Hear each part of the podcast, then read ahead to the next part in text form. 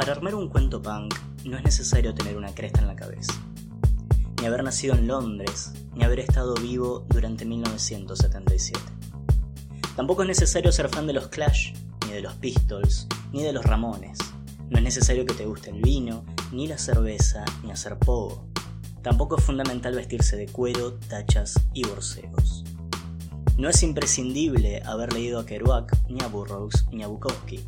Puede encararse el armado de un cuento punk sin siquiera tener noción de la existencia de la voz punk, ni conciencia de que su significado más cercano en español es basura.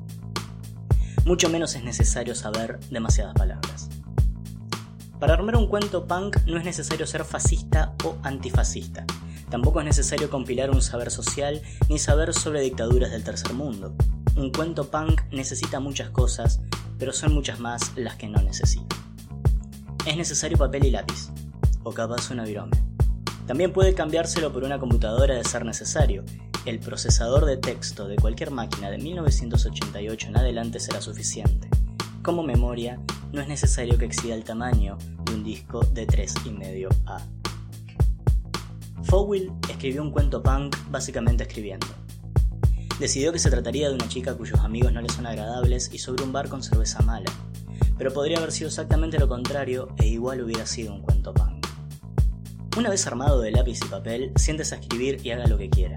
Las naves espaciales son punk, las máquinas de vapor también son punk, el amor es punk, las caricaturas son punk, los ladrones de banco son punk, el verano es punk, el invierno es más punk todavía. El 3 de mayo es una fecha punk, pero solo en Madrid. Rodolfo Walsh es punk, tenerle ganas a un primo es punk.